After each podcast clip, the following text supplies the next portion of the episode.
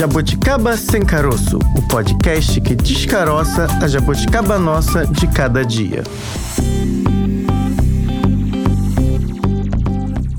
E chegou a quinta-feira, começa agora o nosso Jabuticaba Sem Caroço. Eu sou a Francine Augusto e estou ao lado da jornalista, apresentadora, influenciadora digital. Ela Ui, joga em todas. Ora. Ora. e aí, Bárbara? Francine, quinta-feira é dia de quê, Francine? Polêmica? Tretas? Treta? Gostamos de tretas. É, e a gente vai ter exclusivas aqui hoje Oh, também. Eu gosto do, do Maravilha, assunto. também gosto. É o interesse pelas celebridades, que é um interesse antigo. Há quem goste e muito de saber como vivem, do que se alimentam, o que vestem, como se relacionam, como se divertem os famosos. Pagam aluguel, IPTU, IPVA. É, vai ter uma história dessa aí hoje. É uma pergunta boa, né? Eu fico me perguntando como é que um famoso vai no Detran, por exemplo, resolver problemas da carteira de habilitação. É complicado. Vai, será? Será que vai? Acho Eu que não. conheço uma história de uma famosa, que loucura! Não sei se vocês sabem quem é. Uma loucura. Ela não ia às aulas. Ela é jornalista, essa celebridade também, além de uma outra atribuição, ela é formada, só que ela só aparecia lá no dia da prova. A assessora dela, a secretária, enfim, a pessoa que trabalhava com ela, acompanhava as aulas, anotava tudo. Naquela época não tinha gravador, enfim, até tinha, mas não era tão acessível assim no celular e tudo quando a gente tem hoje. Aí ela só aparecia lá no dia das provas. Aí a professora em questão que me contou essa história, que era a professora dela, disse que a reprovou por falta e quase foi demitida da faculdade porque, coitada, essa celebridade não poderia ser cancelada na faculdade. Você acredita nisso, Eu ia te perguntar onde você leu isso. Você andou lendo Não isso? li, não li. A, a testemunha ocular, no caso, a professora que reprovou essa celebridade, que é uma loucura, ela contou essa história. Eu fiquei chocada. Eu falei, pois é. Você tá contando essa fofoca aqui hoje. Essa fofoca é quente. Mas vamos continuar, Bárbara. Agora todo mundo vai querer saber quem é essa Ui. pessoa, hein? Ui! Tá vendo? Todo mundo prestou isso. atenção. É, Gostou? ô, Eu tô aqui parada olhando pra você. A relação da sociedade brasileira com o jornalismo de celebridades é de muito amor, porque tem muito clique. É. Vendia muita revista quando as revistas em banca ainda estavam em alta. Agora, Verdade. clique, comentário, é, o interesse lá nas redes sociais é muito alto. Tem muita gente que acompanha, sim. Relação de amor, mas aí tem o ódio também. Pois é, parte justamente do alvo da fofoca, quem é retratado, as celebridades. Aí falam: não, minha vida foi invadida, foi, foi exposta. Mas às vezes eles mesmos enviam a matéria, enviam a fofoca. Só que algumas situações eles ficam com ódio, sim. E principalmente, né, com essa abordagem das redes sociais. É muito engraçado porque a gente sabe que tem gente que, às vezes, a gente que trabalha com jornalismo olha e fala assim: o flagra. Aquilo Hum. tava tudo combinado. Tudo armado. Tudo armado. Mas vamos deixar. O entrevistado O sabe entrevistado mais. sabe muito mais do que a gente. Deixa ele falar. Romeu e Julieta. Para falar um pouco mais a respeito deste tema, vamos trazer alguém que entende e muito do assunto, Bárbara Pereira. A lista é grande, vou respirar aqui. Alessandro Lobianco. Esse entende tudo de jornalismo de celebridade, mas jornalismo como um todo. E ele não é fraco não, Bárbara. Assim como você, que é escritora, ele também é escritor. Não de um, não de dois, são mais de dez livros. Jornalista investigativo, premiado, passagens pelo jornal O Globo, O Dia, roteirista, colunista, repórter. Tem nessa lista aqui, Alessandro, que é até advogado. Nossa, mas você tem que ter um pergaminho aqui para trazer suas atribuições. Obrigada, meu amigo, por falar com a gente, viu? Obrigado, Fran. Obrigado, Bárbara, pela oportunidade. Fiquei muito feliz quando vocês me convidaram. Obrigado mesmo. Muita moral a nossa, né? Não é, Oh. rapaz? Mas aí a gente quer, antes de chegar na parte das celebridades, vamos por partes, como Bárbara Pereira costuma falar aqui. Queria que você falasse um pouco pouco da sua trajetória e por que, já emendo duas perguntas, você foi para esse segmento agora nos últimos anos, a gente te acompanha, do jornalismo de celebridades, ou se eu tô usando o termo errado, não é mais jornalismo de celebridades, que a gente sabe também que o jornalismo, comunicação, as coisas vão mudando também as termos. Ih, não sei a palavra. Os termos. Os termos, é falar bonito, mas. As terminologias. Terminologias, tá vendo? Eu fico nervosa perto de Bárbara e Alessandro. Diga, Alessandro. é jornalismo de celebridades mesmo. Ah, assim, no- acertei, acertei. Ali na editoria a gente trata mesmo com esse termo. Mas engraçado, a minha primeira experiência como estagiário já foi com jornalismo de celebridades. Depois que eu fui para outros caminhos e acabei voltando. Eu dei muita sorte que quando eu entrei no, no máximo no terceiro período da faculdade de jornalismo, eu fiz um programa de estágio na editora Abril. Foi bem no comecinho da faculdade e eu passei nesse processo seletivo e eu caí logo na revista Tititi Oh, para começar a estagiar. E a revista Tititi, naquela época, a gente está falando de quase 20 anos atrás, e era a Marcinha Piovesan, que era a editora. E era uma época, né, há quase 20 anos, que a internet não era como é hoje. Então ainda se vendia muita revista, né? Era aquela época que você ia para um consultório médico para ver as revistinhas de fofoca Oh. que tinha para ficar É. A sabendo, geração né? millennial não sabe o que é ficar ali no consultório folheando a cara. Eu li muito. Isso entrega a idade, mas li época, muito. né? É. Era Caras, Quem, a Tititi, Minha Novela, Ana Maria. É. É, tinha, né, muita revista, assim, sobre a gente brinca da vida alheia, né? Uhum. E era muito bacana, assim, porque era muita informação. As bancas de jornais eram muito recheadas de revista. Pra vocês terem noção, na época que eu comecei a estagiar na Tititi, a Tititi vendia quase um milhão de revistas por mês. Já houve É isso, né, coisa. Lobianco? Já houve um tempo em que revistas vendiam esse Muito. tipo de tiragem. Era um momento realmente de muita produção.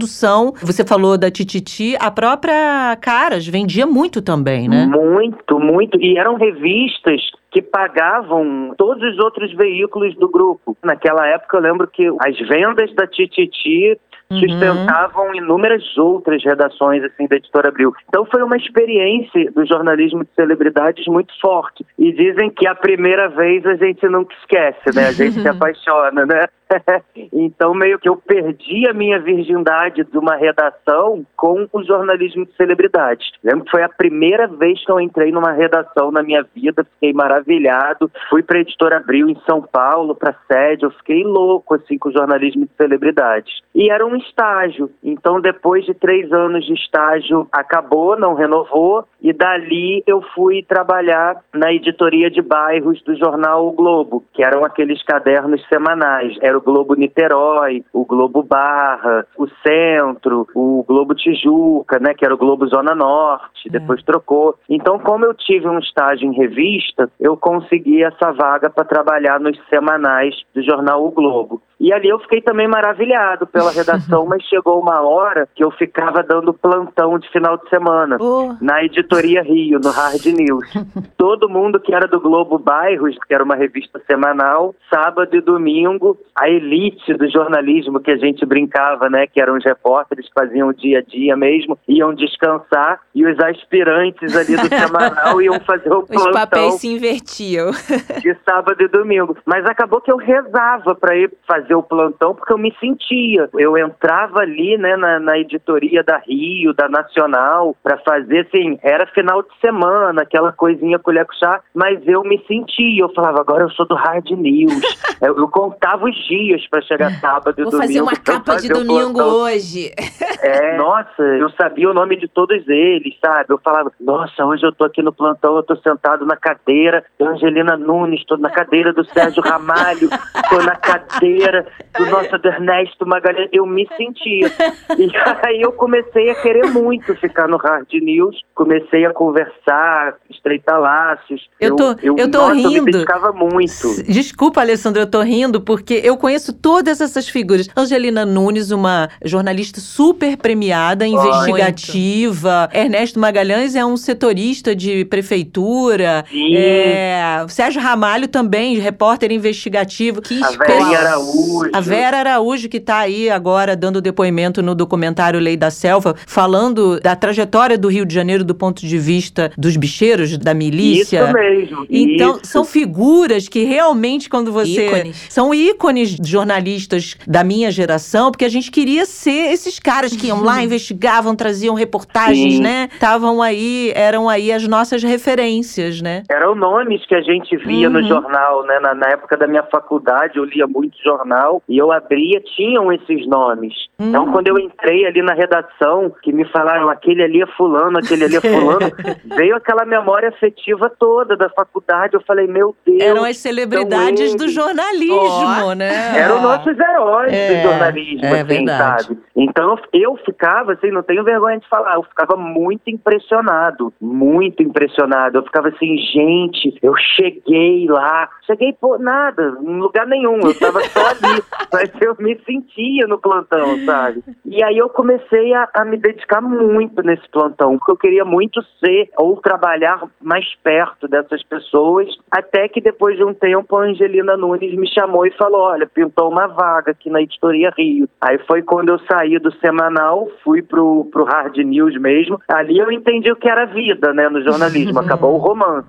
Eu lembro que minha primeira pauta ali, eu cheguei, olha, uma menina de quatro anos de idade acabou de tomar um tiro no peito num Nossa. sinal de trânsito, você vai fazer o enterro porque os pais já estão chegando na capela. Foi aquele meu primeiro impacto mesmo de entender o quão difícil era o jornalismo, o ofício do jornalismo mesmo. Aí eu fiquei ali alguns anos na editoria Rio do Globo, depois acabou que teve aquele... A gente viveu a época dos passaralhos, né, daquelas demissões em massa, Muitos. dos enxugamentos da redação, teve uma reformulação no Globo, eu acabei indo para o jornal O Dia, fiquei alguns anos também no jornal O Dia, até que me chamaram de volta para o Globo depois de três anos. Voltei para o Globo, fiquei mais um tempo no Globo e senti a necessidade de ter experiências novas também, porque começou a entrar a internet, uma coisa mais imediata. O jornal, a gente, por mais que tivesse o online, a gente não podia ir muito a fundo no online, É. porque tinha a edição impressa do dia seguinte. né? Então tinha aquelas 24 horas que a gente ficava ali,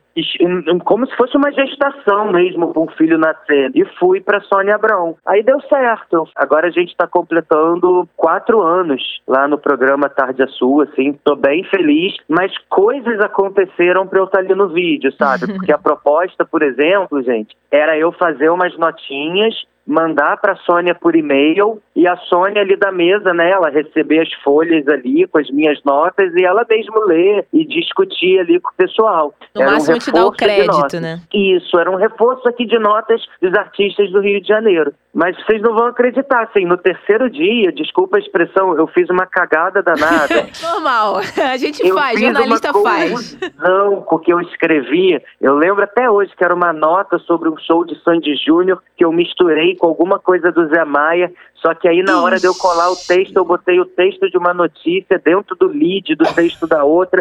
E ela foi ler ao vivo, aí aquilo não fez sentido nenhum. Ela falou: Meu Deus, o que é isso aqui? Tá tudo errado. Aí eu morrendo de vergonha, aí eu olhei e falei: Caramba. Não, eu falei, ferrou, ferrou, caramba. E aí ela falou ao vivo mesmo, ela falou assim, ai, suas notas do Lobião, faz o seguinte, fala pra amanhã ele entrar aqui no ar e ele mesmo fala as coisas dele, que aí ele se entende. Aí eu fiquei apavorado, eu falei, como assim, entrar no ar? Aí a produção já me ligou, a Sônia falou pra amanhã você entrar no ar, não sei o quê. Aí me mandaram câmera, me mandaram, aí as coisas foram acontecendo até que eu fui começando a entrar, falando as minhas notas. Fui, fui, fui e ficou. Aí ela já começou com a brincadeira lá do Carioca, do A Tarde é Sua. Aí meio que a expressão pegou, aí foi ficando, foi ficando. Nisso aí já tá dando quatro anos. E no, do meio do ano passado pra cá, a Rádio Metropolitana, que é uma rádio muito boa em São Paulo, ela é líder de audiência na faixa de horário lá que a gente trabalha, me ligaram e falaram, olha, a gente quer um colunista para reforçar aqui o universo dos famosos também aqui na rádio e me convidaram para fazer duas a três entradas, que é de seis às oito o programa lá. O nome do programa é o Chupim. Então eu saio da Sônia, fico na Sônia de três às cinco, tenho um intervalinho ali de uma hora para fazer um lanche, dar uma, dar uma tranquilizada e depois eu entro ali, fico de 6 às 8 com eles e a minha coluna no IG também, do online, que eu sentia necessidade, né? Às vezes tem muita notícia que não entra na televisão ou que entra na televisão, mas ainda tem desdobramento, tem um monte de coisa e eu via muitos colegas ali dando, então eu consegui essa coluna lá no IG para conseguir entrar nesse circuito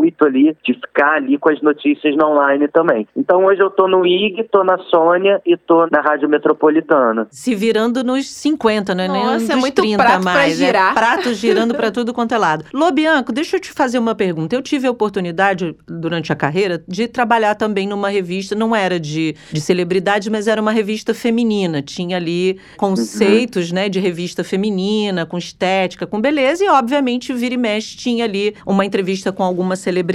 Naquela época, eh, não me engano, anos final dos anos 90, começo dos anos 2000, se tinha um certo preconceito com a gente que fazia isso. O jornalismo, o tradicional, que é esse que a gente falou um pouco antes, né? Falava assim, ah, isso aí no jornalismo, isso é qualquer outra coisa, né? Eu sentia isso. Essa ideia de que o que eu fazia, mesmo que tivesse todos os conceitos ali, apurar, ligar, Uhum. entrevistar, escrever, todo esse processo, mas isso tinha ali um lugar meio hierarquizado, né? Você faz um- algo que é mais para entretenimento. Você sentiu isso, passou por isso ou ainda passa por isso? E como é que você lida quando isso surge para você? Eu tive esse preconceito e ele começou primeiro comigo mesmo, é, dentro de mim. Uhum. Mas isso eu consegui desconstruir muito fácil. Por quê?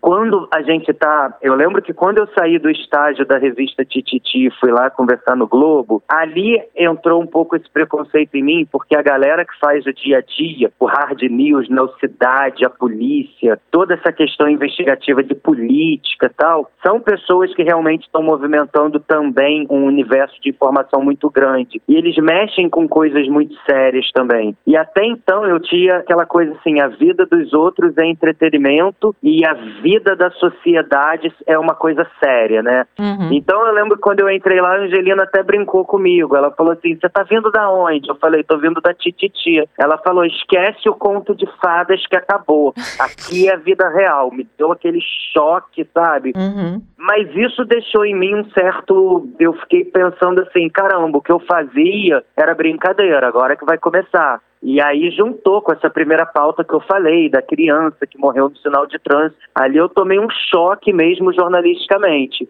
Só que depois, quando eu voltei para televisão, porque até então eu fazia revista, quando eu voltei para a televisão, veio um reconhecimento do trabalho com o jornalismo de entretenimento, jornalismo de celebridades, que eu senti que realmente era o jornalismo mais consumido do mundo, de uma forma tão avassaladora, que eu falei, meu Deus, uma matéria que eu faço de um bastidor, de uma emissora de entretenimento, ela atinge uma proporção em dois dias muito maior de qualquer matéria que tenha ganhado prêmio que eu tenha feito pelo Globo, pelo Dia ou qualquer outro veículo, pela Record, qualquer outro lugar. Uhum. E ali eu entendi, então tem alguma coisa aqui que não é bem assim como eu tô pensando. Você recebe esse retorno das pessoas também? Um pouco tipo, nossa, quando eu comecei a acompanhar você, eu vi que você faz um jornalismo de celebridades ali diferente. Não só a notícia por dar, mas é mais profundo e Uhum. sempre trazendo dados, como é no jornalismo normalmente, né? Você tem ali as provas, os fundamentos pra falar. Sim, mas isso foi, de, foi uma coisa de forma natural, não foi muito pensado, por incrível que pareça. Porque quando eu cheguei ali na Sônia, eu estudei muito o segmento e eu entendi que havia uma coisa factual muito forte no online. Né? Eu falei, caramba, o online de celebridades ele viraliza de uma forma muito absurda. A quem dá o furo, é meio que o furo não tem dono, assim, a pessoa tem o furo, mas ela entende que depois a notícia vai para o mercado para que os desdobramentos viralizem entre todos os veículos. Então eu fiquei muito assustado assim com a velocidade do jornalismo de celebridades, principalmente porque hoje os artistas têm seu Twitter, seu Instagram, suas assessorias muito fortes, então eles falam muito muito rápido sobre a vida deles. E eu fiquei pensando, cara, é diferente do que eu fazia no jornal e no telejornal, porque ali eu produzia pautas, né? Não era ver o que está acontecendo e sair e sair relatando tudo. Então eu fiquei pensando o que, que eu posso fazer para ser um pouco diferente, o que, que eu posso fazer para me destacar, o que, que eu posso fazer para entregar para esse público que está me consumindo uma coisa que eles não possam acessar rapidamente na internet fiquei pensando, pensando, pensando, e, e, eu fui vendo onde eram meus servidores de notícia, porque eles estão muito no Instagram e tal, só que eu comecei a ver assim, bom, aqui eles falam o que eles querem, né, uhum. e da maneira que eles querem, eles mostram o que é interessante para eles. E aí eu, a minha vida toda no, no Globo, no dia, eu sempre trabalhei muito com o Ministério Público, com a Polícia Civil, com os tribunais de justiça, com juízes, com algumas fontes que eram desembargadores, é, oficiais de justiça do TJ. Então eu falei, como é que eu posso usar isso é, é, nessa minha área? Porque senão eu vou ter que começar a fazer fonte do zero também, é. né? E aí eu fiquei imaginando, assim, em pouquíssimo tempo ali com a Sônia Abrão, eu consegui entender que o artista é uma pessoa como qualquer qualquer outra, como a gente, porque é. eu comecei a ver artistas passando por situações do dia a dia. Eu passo, você passa, Bárbara Paz, todo mundo passa. E aí eu falei, cara, então eles devem ter os mesmos problemas também que a gente, né? Claro, eles são riquíssimos, mas isso só muda uma coisa, a velocidade que eles podem resolver os problemas deles, né?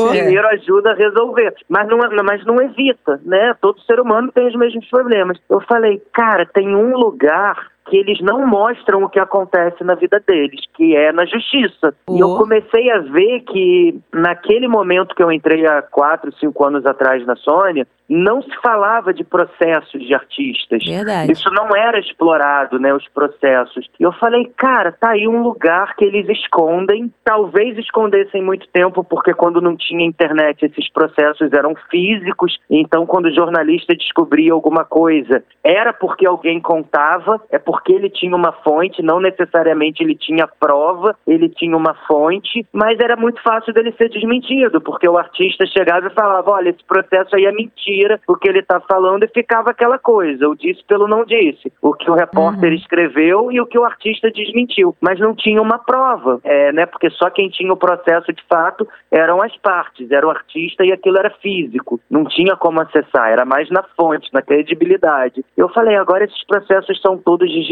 digitalizados, dá para eu ter essas provas se eu descobrir os processos dos artistas. E é um diferencial. Eu acho que a deve ter muita coisa interessante, que é o que eles não querem mostrar, né? É onde estão os é problemas, a briga de família, É a dívida de carro, processo para tudo é, quanto é, é lado. tudo, é o divórcio, é briga de herança, é briga com o vizinho por causa de barulho de latido de cachorro. É, já Quer teve dizer, essa. são coisas legais. Eu falei, é muito bacana mostrar pro público que eles são iguais a gente. Deve ter coisa aqui para mostrar que eles são iguais a gente. E aí eu lembro que foi muito emblemático que eu descobri um processo de dívida ativa com a Glória Maria. A Glória Maria, ela tinha deixado um apartamento que ela morava para morar numa casa no Itaiangá e ela não pagou o IPTU desse Xiii. apartamento dela, e aquilo foi acumulando, acumulando, e chegou a quase 50 mil reais de dívida. E o que, que o condomínio fez? Olha, o IPTU da Glória Maria não está, o condomínio da Glória Maria não está sendo pago, já acumulou quase 50 mil de dívida, vou ter que deixar um pouquinho mais caro de todo mundo para fechar a conta aqui do prédio. Os vizinhos deviam amar a Glória Maria, viu? Deviam adorar a Glória, né? E aí eu fui e dei essa notícia. Isso teve uma repercussão muito grande e aconteceu aquilo que eu te falei, como na cabeça do, né, das celebridades, eles sempre acharam. A primeira reação da Glória Maria foi ir para a internet falar: é mentira, esse repórter é louco, me chamou de maluco. E muita gente veio para cima de mim, dois tipos de pessoas. Um, me chamar de louco. Você é louco, tá inventando coisa da Glória Maria, coitada. E uma outra metade veio para cima de mim falando: caramba, eu também tô devendo condomínio. A Glória é que nem eu. gente da gente. É, aí veio outro: eu não tô devendo condomínio, mas eu tô cheio de dívida com o PVA do meu carro. Caramba, esses artistas são iguais a gente. Ali eu falei: cara, em partes eu consegui o que eu queria, mostrar, aproximar os dois mundos, né? Mostrar que realmente são.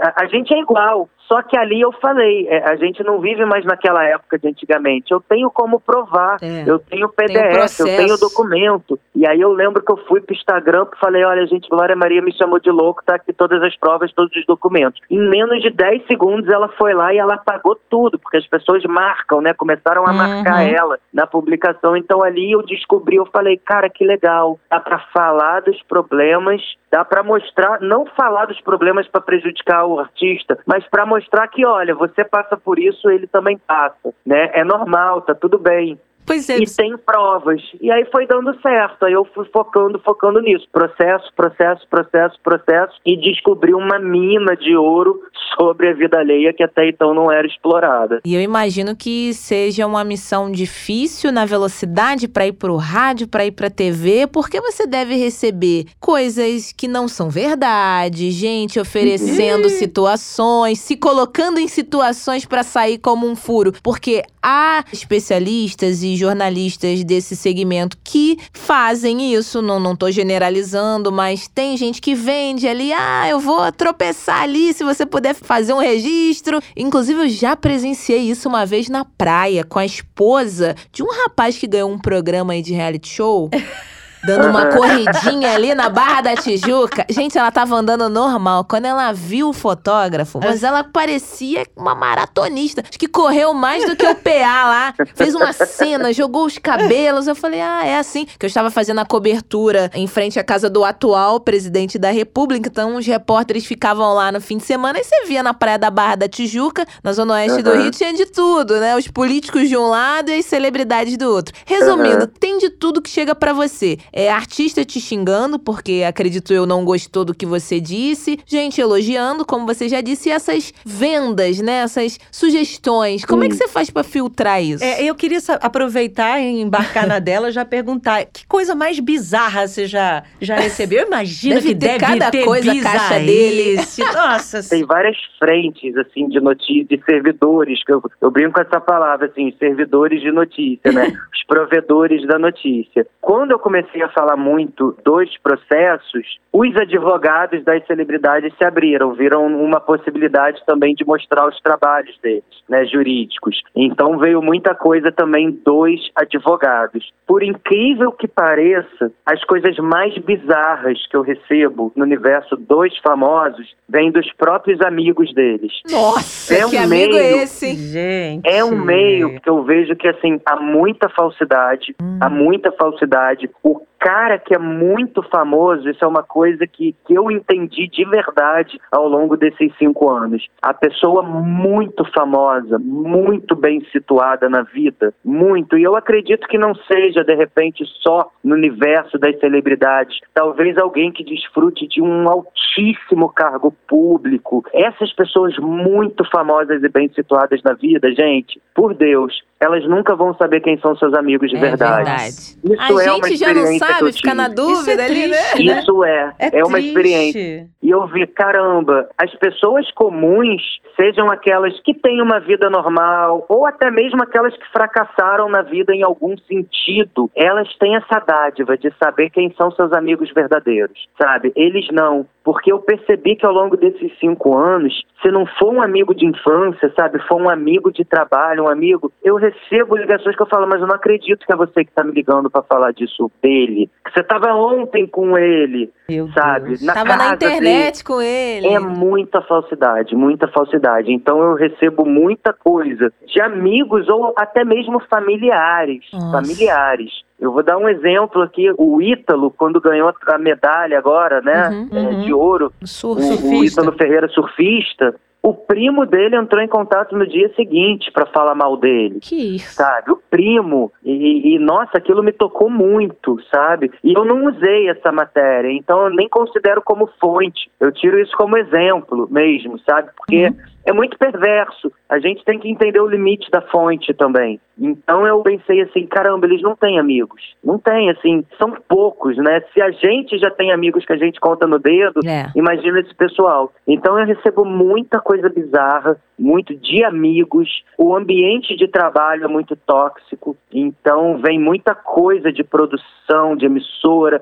Tem muita coisa dos bastidores de quem trabalha ali e também se sente de alguma maneira desprestigiado. pela hierarquia ali de uma construção de uma emissora. E tem o dia a dia, tem muita gente na rua que está antenado, sabe? Igual você estava ali cobrindo ali, ali em frente à casa do presidente, viu uma celebridade correndo, passando. As pessoas estão na rua o tempo todo antenados ao que elas veem dos famosos e elas já sabem como mandar. Elas já pegam o teu Instagram, já mandam pelo direct, já falam, já mandam uma sugestão. E vem muita informação porque você vê que é muita gente consumindo esse produto, interessada nesse produto e opinando sobre, nesse produto sobre o que acha. Então ali você vai ter insights de pautas também para fazer mais trabalhadas, pautas especiais. Você consegue sair do factual, mas tudo isso porque é um tipo de jornalismo muito, muito, muito consumido consumido. Se é muito consumido, é muito falado. Se é muito falado, tem muita circulação. Então tem muita coisa chegando mesmo, muita coisa. Você tinha perguntado como é que você faz para ver se é verdade é, em relação porque a sempre tem um garçom. Como você disse, é. as pessoas são como a gente, elas vão até o consultório, elas vão ao bar e todo mundo tá ligado Sim. o tempo todo. E aí, como é que você filtra isso? E inventam, tem gente que inventa, que, que manda para inventar porque quer prejudicar. Então, qual é o meu termômetro nisso? Eu procuro trabalhar sempre com mais de uma fonte. E essas fontes, quando é alguma coisa muito impactante mesmo sobre uma vida de celebridade, eu sei, cara, isso vai ganhar repercussão nacional. E isso vai deixar um pouco tumultuado a vida desse artista. Eu procuro trabalhar pelo menos com umas três fontes. E essas três fontes, elas não podem se conhecer. Não necessariamente elas, elas têm que ter uma ligação, sabe? Uhum. Então, por exemplo, chegou esse caso aqui para mim, veio uma fonte que me trouxe, mas é uma fonte que eu confio vou dar um, uma credibilidade a essa fonte, mas eu preciso ter mais uma. Então eu estudo todo aquele caso para ver quem que eu possa falar que não conheça quem me trouxe essa notícia, para ver se a informação bate, procede. Se a informação bater, proceder com essa segunda fonte, eu ainda estudo mais ali aquele meio da notícia para ver se eu consigo uma terceira fonte. Não necessariamente é uma pessoa que vai te trazer como fonte de notícias coisas exclusivas, uhum. mas uma fonte que possa confirmar o que está chegando. Então, quando eu vejo, caramba, tem três fontes, tem três pessoas que não se conhecem. Estão falando, falando, a mesma sobre coisa. Isso. Aí eu vou vendo se algo chegou distorcido, se aquilo se confirma, se realmente é uma mentira. Porque muitas vezes da mentira nasce uma notícia também, porque você se questiona por que que mentiu? Uhum. Por que que é isso? Aí você vê que às vezes tem um algo por trás disso que também é notícia. Então eu procuro sempre trabalhar com mais de uma fonte, de forma que elas não se conheçam, para ter esse parâmetro se estão tentando me enganar ou não, ou prejudicar alguém ou não, né? Alessandro Lobianco, aprendemos muito hoje. Eu fiquei aqui quando você falou das celebridades não têm amigos, eu fico pensando que dá uma ótima tese é. psicanalítica do quanto valores aí no entorno dessas pessoas, essas pessoas, que valores elas têm, né? Você prefere perder um amigo, mas está ali falando sobre aquela pessoa ou tentando estar tá em evidência por causa daquela pessoa. É muito louco. Imagina, é muito louco. É muito louco. E triste ao mesmo tempo, a gente vê que essas relações se dão dessa maneira. Sim. Mas sigamos, porque fofoca, ninguém abre mão de fazer fofoca. Vamos deixar bem claro: o brasileiro gosta sim de saber da vida. Gosta. Por mais que diga que não, ah, imagina, isso é futilidade. Não é, não. A gente sabe que no fundo, no fundo, numa roda de conversa, sempre vai sair a história de alguém sim. que estava ali, está em evidência, não está em evidência. E é onde a gente se nivela, né? Porque é... quando, quando a gente se depara diante de pessoas comuns, a gente sabe da vida de quem a gente conhece e quem senta na mesa para falar com a gente. É. E nós, como seres humanos, a gente está se comparando, a gente precisa se nivelar com né, o outro para a gente conseguir se sentir inserido dentro de alguma coisa que dê um pouco de pertencimento para gente. Mas os famosos, a gente não precisa conhecer sentar numa mesa, né? A gente está vendo a vida deles sendo falada. E isso também é um termômetro. Esse jornalismo ele é muito consumido porque as pessoas estão buscando se nivelar o tempo todo com a situação do outro. Então vai continuar sendo. Sempre foi, é e vai continuar sendo, porque a gente precisa ver no outro algo que a gente compare a nossa vida, que a gente possa ter um termômetro com a gente. Então, isso que você falou é, é bem verdade mesmo. O povo, a fofoca, ninguém nunca vai abrir mão. E exatamente isso que você também falou. A gente precisa olhar o outro para tentar também se sentir ou pertencendo ou não pertencendo a alguma coisa. Se a Glória Maria não paga condomínio, imagina eu se que tô cobrar aqui. menos também, né? A gente aqui, se cobra muito. Tô equilibrando os pratos para pagar os boletos. Se ela não paga, imagina eu, né? Eu acho que é um pouco assim que a gente vai, né? Se, Vai levando. Vai levando. Alessandro Lobianco, muito obrigada. Foi uma conversa super Adoramos. agradável. Obrigado, Fran. Obrigado, Ô, Bárbara. sucesso. Agradeço muito a oportunidade. Obrigado mesmo. Sucesso. Eu assisto você, tá? Eu Eu confesso. também. E minha mãe também, Ih. porque a história da mãe é as mães. É desculpa, É. né? Mas a minha mãe A adora. minha também, a minha Adora. também. Então beijo. não vou Ah, legal. Não minto. Obrigado, gente. Olha, eu admiro muito o trabalho de vocês aí. Ah, obrigada. Acompanho o trabalho de vocês. Um trabalho incrível. Obrigado mesmo. Fico muito honrado de ter feito essa conversa com vocês e ter sido entrevistado por vocês. Fofo. obrigado mesmo. Você Zerei vai minha vida. voltar, hein? Com prazer. e quero sentar numa mesa para fofocar com Opa, vocês. Be- Beijo, querido. Abraço. Beijo grande, Beijo. gente. Bom trabalho. Tchau, Obrigado mesmo. Tchau, tchau. Francine, eu fiquei passada, como diria Bege. aquele meme. tá passada? Eu Fiquei muito passada com a relação que algumas pessoas têm com a fama, né, É. Fran? Fiquei bastante impressionada com o relato do Alessandro, do Lobianco, quando ele diz que os famosos precisam ter cuidados com os próprios amigos. Porque tem aquela Hum. galera que fala assim: eu sou amigo de famoso, parça. Parceiro. Hoje a gente tá com várias tô, dicas, né? É, tô com parça e conta tudo da pessoa, mas tá dizendo pra pessoa que é amigo, aí tá ligando pra redação, contando é, intimidade, fazendo fofoca. Olha, realmente. Quem avisa amigo é, mas esses amigos aí. Só que não, né? Esses avisos aí. Hashtag só que não. É isso. A palavra-chave de tudo é respeito à situação que está sendo vivenciada ali. Por isso que é importante a graduação, a academia, você aprender técnicas, porque o jornalista, ele tem matérias, né? A grade de matérias vai de psicologia, a ética, a sociologia, a antropologia. Nem todo mundo que fala que é jornalista, que é blogueiro, que é isso, aprendeu tudo isso na faculdade. A gente sabe a importância que isso tem, né, Bárbara? É. Por outro lado, também tem coleguinha que, mesmo sendo formado, esquece alguns princípios. Mas e vamos deixar essa fofoca para outro dia. Vamos chamar o próximo entrevistado. Vamos lá. Queijo com goiabada. A gente conversa agora com o professor Leonel Aguiar, coordenador do curso de jornalismo do Departamento de Comunicação Social da PUC Rio. Professor, muito obrigada por aceitar conversar com a gente aqui no podcast. Boa tarde, boa tarde a todos e a todas. Agradeço imensamente ao convite. Professor, muito se diz que ah, jornalismo de celebridade nos últimos anos aumentou, isso virou uma febre, mas isso não vem de hoje, né? Já existem livros, obras aí que explicam que esse interesse por aquilo que a gente chamou e definiu agora como celebridade já vem de muito tempo. Não é com a chegada da TV, muito menos só com a chegada da internet. Não, re- você tem toda a razão. Realmente, esse fenômeno no jornalismo, ele, na verdade, acompanha o jornalismo desde que no século XIX, meados para final do século XIX, apareceu essa forma de jornalismo, essa narrativa de jornalismo que a gente conhece atualmente, que é o jornalismo informativo, e esses formatos da notícia e da reportagem. Por que que isso, né, assim, se deu nesse ponto de vista histórico? Porque nesse, a partir desse momento, né, assim, começo do século XX, final do século XIX, o jornalismo passou a dar muita importância para os fatos da vida cotidiana, para a cobertura da vida cotidiana. Não só os assuntos de economia e de política, principalmente, como né, se tinha no outro modelo de jornalismo, mas a partir desse momento em que o jornalismo se torna, ao mesmo tempo, uma profissão e, ao mesmo tempo, um jornalismo industrial, empresarial, feito por empresas, o jornalismo adquire essa característica, essa característica que ele tem ainda na nossa atualidade, que é tá sempre né assim de um lado essa vertente por notícias de interesse público, por notícias que têm um caráter educativo em relação à sociedade, né, assim, extremamente informativo para os assuntos também da vida cotidiana, e um outro lado do jornalismo que sempre também esteve presente, que é esse jornalismo voltado para o entretenimento, para o lazer, para isso que a gente hoje em dia chama de celebridade, mas que também já foi chamado de os olimpianos.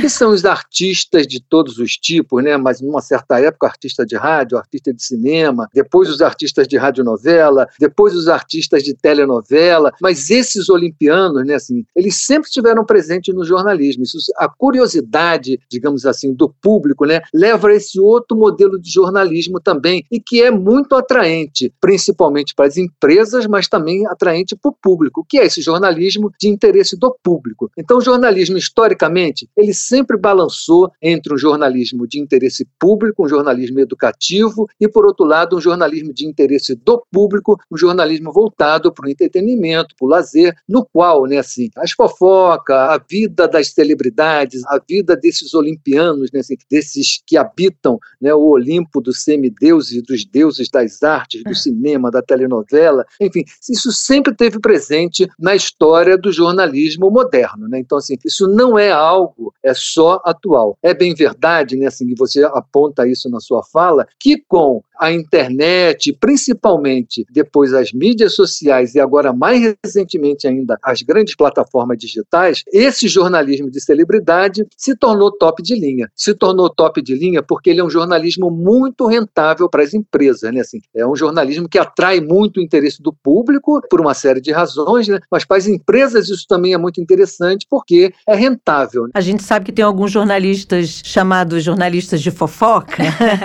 que atraem atraem mais cliques, né? Ele, ele fica Isso. na página principal das plataformas, como o senhor mesmo disse, porque uhum. ele é um chamador de cliques para aquela plataforma e pode acabar é, jogando para uma área ou outra área, mas a porta de entrada seria ele, né? Sim, exatamente. É isso. Você tem razão também nessa colocação que você nos faz. Quando a gente olha assim os dois ou três maiores portais brasileiros, a gente vai ver lá naquela parte assim as notícias mais lidas, as notícias mais compartilhadas as notícias mais comentadas nesses três aspectos, em geral, quando a gente vai olhar né, quais são as 10 notícias mais top nesses três aspectos, nessas três características, a gente vai encontrar sempre, se não for a maioria, pelo menos 50% dessas notícias a gente pode dizer que são notícias de entretenimento, uhum. notícias que têm a ver com a vida dos artistas, com a vida dos cantores, das cantoras, dos atores, das atrizes. Por que que isso se passa, né, assim, na nossa atualidade? Há muita discussão, há muito debate teórico sobre essas questões. Mas um aspecto que aponta para isso, que eu acho que também é muito interessante, né, é que a gente olha que a vida das celebridades, que são sempre poucas, né, assim, a gente tem até hoje em dia com a internet muitas celebridades, e temos até divisões dessas celebridades. Né? É. Né? A gente tem microcelebridades, a gente tem subcelebridades, uhum. a gente tem as super celebridades, a gente tem os famosinhos, né, os famosões.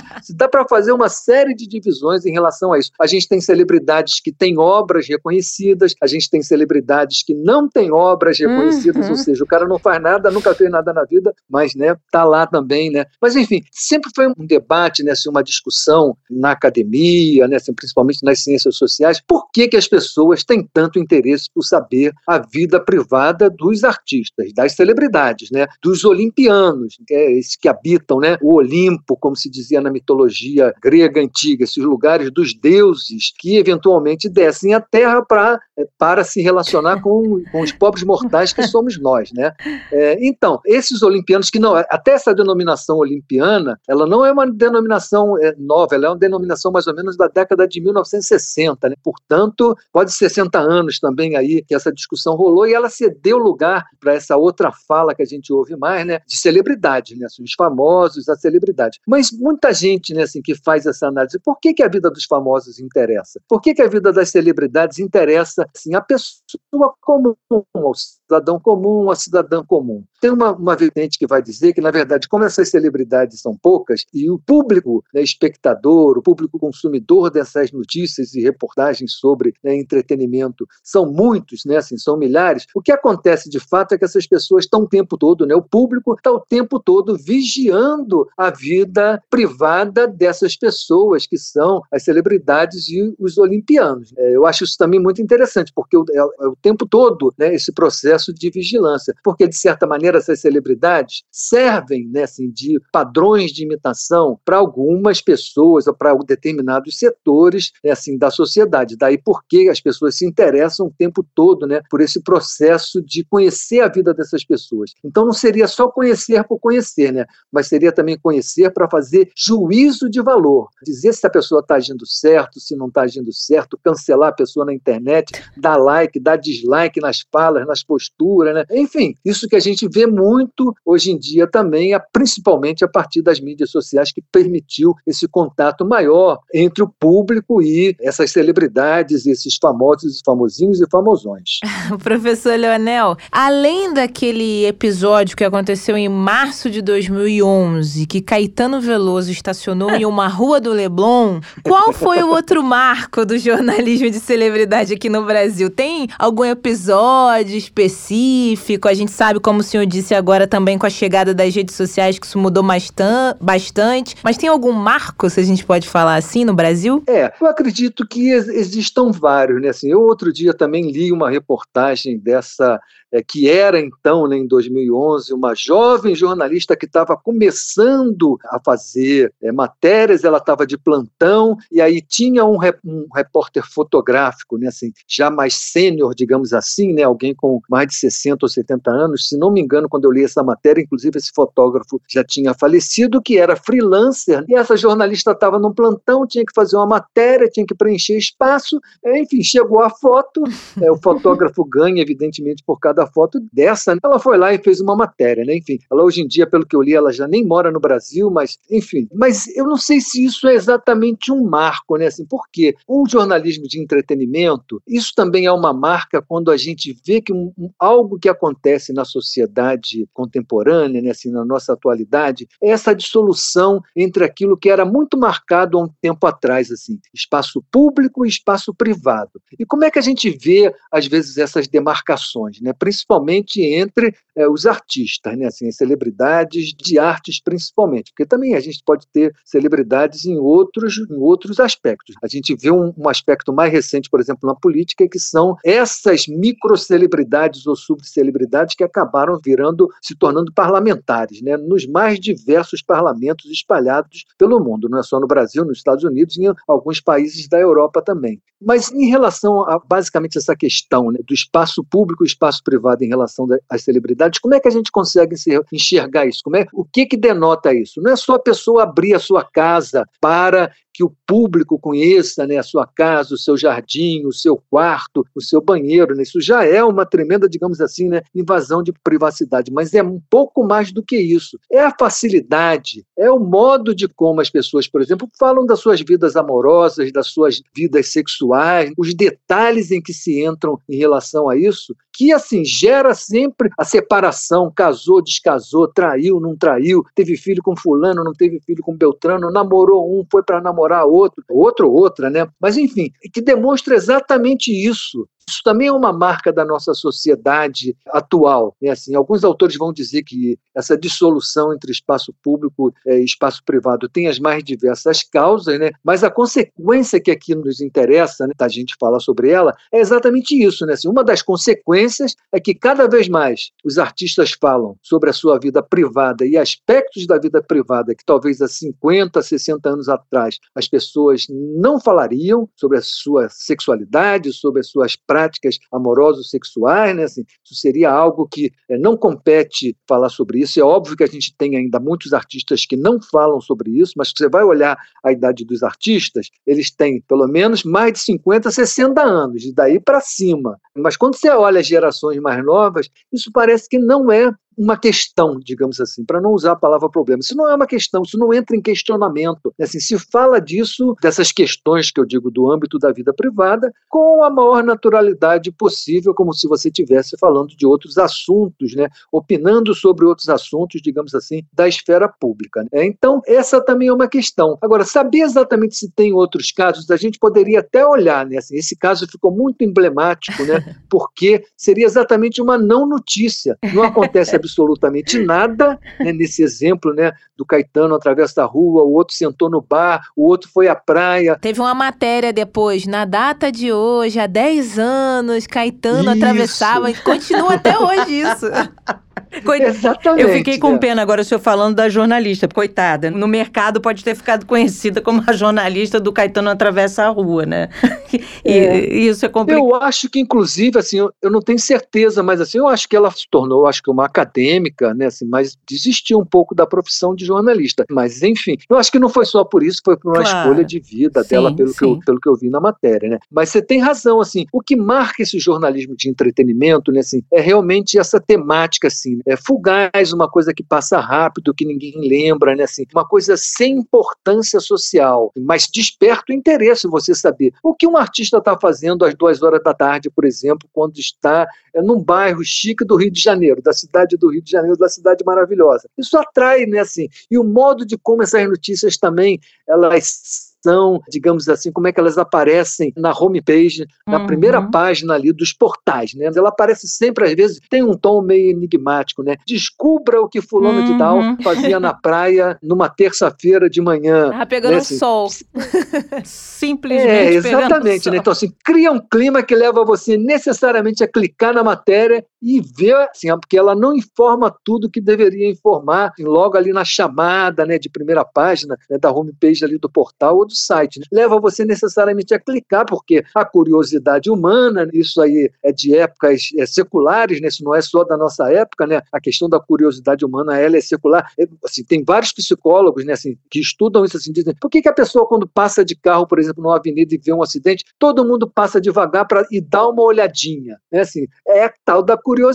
Essa Uhum. mesma curiosidade, né, esse mesmo movimento subjetivo, leva muitas vezes esses leitores também a clicar numa matéria dessa para descobrir que quando vai ler, olhar a matéria, né, assim, na página de dentro, lá na, né, na, na página dentro do portal ou do site, não vai encontrar nada mais relevante do que aquela leitura que ele já fez na primeira página, né? E professor Leonel, sobre a questão da obrigatoriedade do diploma, a decisão do Supremo Tribunal Federal, eu queria entender com o senhor como fica a questão do jornalismo de celebridade, porque algumas pessoas acham que basta pegar um blog, compartilhar uma notícia, não tem que apurar, só pode ser fofoqueiro e tá bom. Como é que fica essa questão do jornalista que faz o jornalismo de celebridade? Ele de fato fez a graduação, passou pela academia, tem lá é, autorização, enfim, fica um pouco confuso. Todo mundo pode, nem todo mundo pode. Sim, assim, eu respeito muito os jornalistas que trabalham com um jornalismo de entretenimento. Na academia, de certa maneira, assim, eu sou até conhecido por aquele. Eu tenho um artigo que assim, se tornou um artigo clássico na nossa área. O artigo já tem até algum tempo, é de 2008, que se chama Entretenimento. Dois pontos. Valor fundamental no jornalismo. Então, esse artigo, assim, eles, várias pesquisas partem dessa ideia, né, que eu demonstro exatamente isso que eu estou falando para você, né, assim, que o jornalismo sempre balançou entre esse contraditório, entre esse paradoxo, né, que é de um lado a importância e o interesse público e o outro lado, né, assim, o entretenimento e o interesse do público. O jornalismo sempre soube conviver muito bem com isso, né? E assim, a questão do diploma, é, ela é algo que, assim, para quem é professor como eu, né, assim, que estou há 25 anos dando aula na PUC, sou jornalista, estou completando 40 anos também como jornalista diplomado pela Universidade Federal Fluminense, é, assim, já fui sindicalista do Sindicato dos Jornalistas do Município do Rio de Janeiro. É claro que eu defendo, né, assim, o diploma de jornalismo como algo obrigatório para o exercício da profissão e defendo também a formação específica em jornalismo, que o diploma caiu em 2009 por um ato do Supremo Tribunal eh, Federal, depois que as empresas de rádio e de televisão acionaram o Tribunal Regional de Trabalho em São Paulo para propor o fim da obrigatoriedade do diploma de jornalismo para o exercício da profissão. E aí isso chegou no Supremo e o Supremo derrubou essa obrigatoriedade. Mas ao mesmo tempo também a gente tem uma notícia boa, né? É que o curso de jornalismo deixou de ser uma habilitação do curso de comunicação social, tal como eu me formei há 40 anos atrás, e agora ele voltou a ser de novo curso de jornalismo, bacharelado em jornalismo. Então, o aluno sai com o diploma de bacharel em jornalismo. Mas esse diploma, apesar de não ser mais obrigatório é, para para o exercício do trabalho, acontece uma coisa interessante. A maior parte das grandes empresas jornalísticas desse país continuam contratando majoritariamente as pessoas que se formam em jornalismo e que têm o diploma de jornalismo. E a Corte Interamericana de Direitos Humanos disse que, assim, no jornalismo não pode haver nenhum obstáculo para o exercício da profissão. Nenhum obstáculo. E aí, nenhum obstáculo entrou de gaiato nesse navio o diploma obrigatório também. Tem alguns países que é obrigatório você ser sindicalizado ao sindicato dos jornalistas. Tem outros países que você é obrigado a estar tá inscrito num determinado órgão do governo para ser jornalista. A Corte Interamericana considera que isso tudo é obstáculo à liberdade da sociedade de ser bem informada. E nesse rol, digamos assim, eu acho que, do meu ponto de vista, ela colocou muito injustamente, de uma maneira errônea, o diploma obrigatório também como é, algo que fere a liberdade é, da sociedade de ser bem informada. Mas eu acho que tem uma coisa que a Corte Interamericana de Direitos Humanos não prestou atenção, porque o diploma obrigatório no Brasil não é algo que partiu de cima para baixo, do governo impondo aos jornalistas, do governo federal impondo o diploma obrigatório como sendo algo é, que os jornalistas deveriam seguir e obedecer. Não, ao contrário. O diploma obrigatório para o exercício da profissão nasceu junto com é, as formas de organização dos jornalistas brasileiros a partir de 1911, quando teve o primeiro Congresso Nacional de Brasileiros e logo depois a fundação da Associação Brasileira de Imprensa, ABI. Portanto, no Brasil, eu não sei em todos os países do mundo, muito menos na América Latina, mas no Brasil, o diploma obrigatório não é uma imposição do governo. No Brasil, o diploma obrigatório para o exercício da profissão é uma escolha, uma escolha da categoria profissional dos jornalistas, e que, portanto, é um equívoco a Corte Interamericana de Direitos Humanos achar que a sociedade brasileira perde com o diploma obrigatório. Ao contrário, a sociedade brasileira só ganha com o diploma obrigatório porque, com diploma obrigatório, é possível que a sociedade brasileira tenha a garantia de ter um melhor jornalismo, um jornalismo voltado para o interesse público, um jornalismo de mais qualidade, um jornalismo comprometido com a democracia e com os avanços da sociedade brasileira em relação aos direitos humanos. É interessante, obviamente, isso que o senhor está falando, porque muito se fala assim: ah, pode ser um jornalista jornalista poderia ser de outra área, cobrindo aquela área, mas a gente sabe muitas vezes que as nossas perguntas óbvias acabam gerando coisas não tão óbvias, né? Como as respostas dos entrevistados, porque eu me lembro, eu passei por um episódio que me questionaram, mas porque eu sou pesquisadora em memória social, e me questionaram como você pode Sim. fazer uma entrevista com esse especialista em música e não perguntar sobre X, Y, Z. Eu não vou perguntar que corda que ele usa, eu vou perguntar a maneira como ele toca, que referências, que influências, e isso produz memória, né? Aliás, uhum. nós, jornalistas, produzimos muita memória que fica Sim. aí para gerações futuras aí fazerem pesquisas. Mas, enfim. E não é só um diploma, né? E não é só um é diploma. É toda a experiência não da é. academia, conhecer isso. outras é. matérias interessantes, psicologia, tantas coisas que a gente aprende que Merecemos Exatamente. sim um diploma, viu? Se eu fosse especialista em música, eu ia né, trabalhar com a música. Mas eu escolhi claro. ser jornalista e vou entrevistar os músicos, por exemplo, que foi o meu exemplo lá de entraves, se é que podemos uhum. usar essa palavra, mas não foi esse o caso. A gente já avançou aqui. Professor, a gente agradece muito a sua participação aqui no nosso podcast. É muito importante a gente observar os diferentes ângulos do jornalismo. O jornalismo não é feito de uma forma só, são muitas áreas e muitas reflexões sobre essas áreas. E muitas vezes parece que a gente, no nosso cotidiano, perde um pouco disso, mas a gente está sempre refletindo sobre o que a gente está fazendo também. Professor Leonel Aguiar, coordenador do curso de jornalismo do Departamento de Comunicação Social da PUC Rio, muito obrigada, viu? Eu que agradeço, sucesso para vocês. Muito tchau, sucesso. tchau. Tchau. Tchau. Bárbara, hoje a gente foi aos extremos. A gente foi do IPTU ao cemitério, a fofoca da escola, da reprovada por falta, celebridade. Hoje a gente teve uma aula de jornalismo de celebridade. Isso foi. É, verdade. Eu nunca cobri celebridades. Não acho que não seria muito a minha praia, mas tem que se dar valor à galera que cobre e tem que também se questionar quem avança sinais. Acho que tudo na medida é chavão, mas os chavões, a gente já falou aqui, os chavões às vezes são muito necessários. Tudo com equilíbrio é o que a gente espera, né? Se fazer jornalismo com respeito a quem está sendo retratado É. e, ao mesmo tempo, cobrar de quem avança sinais aí com informações que muitas vezes não são relevantes, não vão trazer de nada. Como disse o Lobianco, para que falar mal, expor alguém só por expor? Acho que tem que ter equilíbrio. A gente tentou trazer aqui hoje no programa essas reflexões exatamente por isso. Podemos saber da vida dos nossos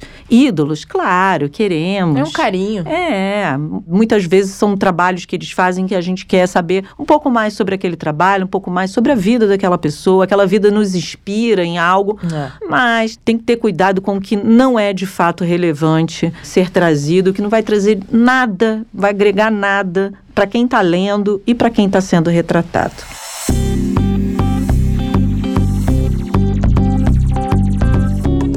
Disse tudo Bárbara Pereira. Nossos queridos jabuticabers estão tristes, talvez, agora, porque tá acabando o programa de hoje, mas amanhã. Ó, gostou? minha musiquinha? A gente vai falar de um período que a gente, eu particularmente gosto muito. Não sei Oh. você, Fran, adoro festa junina. Amo. Adoro quentão, adoro milho, adoro. Eu tô falando só de comida, Eu né? nasci por causa de um quentão. Eu nasci por causa de um quentão. Gente, eu... Como assim, dona Valéria? Pois é, minha mãe, Dona Valéria, fez uma coisa que tava muito frio, julho, né? Aí ela, nossa, tô com vontade, o desejo de tomar o quentão, eu quero tomar o quentão. Aí arrumaram um quentão sem álcool lá pra ela tomar, que tava grávida. Menina, mas o tal do gengibre, eu sei lá, que tinha naquele quentão, aqueceu direto pra maternidade. Foi por isso que você ficou assim? Fiquei assim quente, talvez, agitada. Pois é, rapaz. Acelerada foi o gengibre. Foi o gengibre do quentão, Bárbara. Então gostei, hein? Festa junina. Tô fora agora, né? Nasci. Hoje a gente não tem mais o que falar. Então, hoje só amanhã. Tchau, jabuticabers. Arroba Jabuticaba SC, o nosso Twitter, hein? Jabuticaba Sem Caroço, o podcast que descaroça a jabuticaba nossa de cada dia.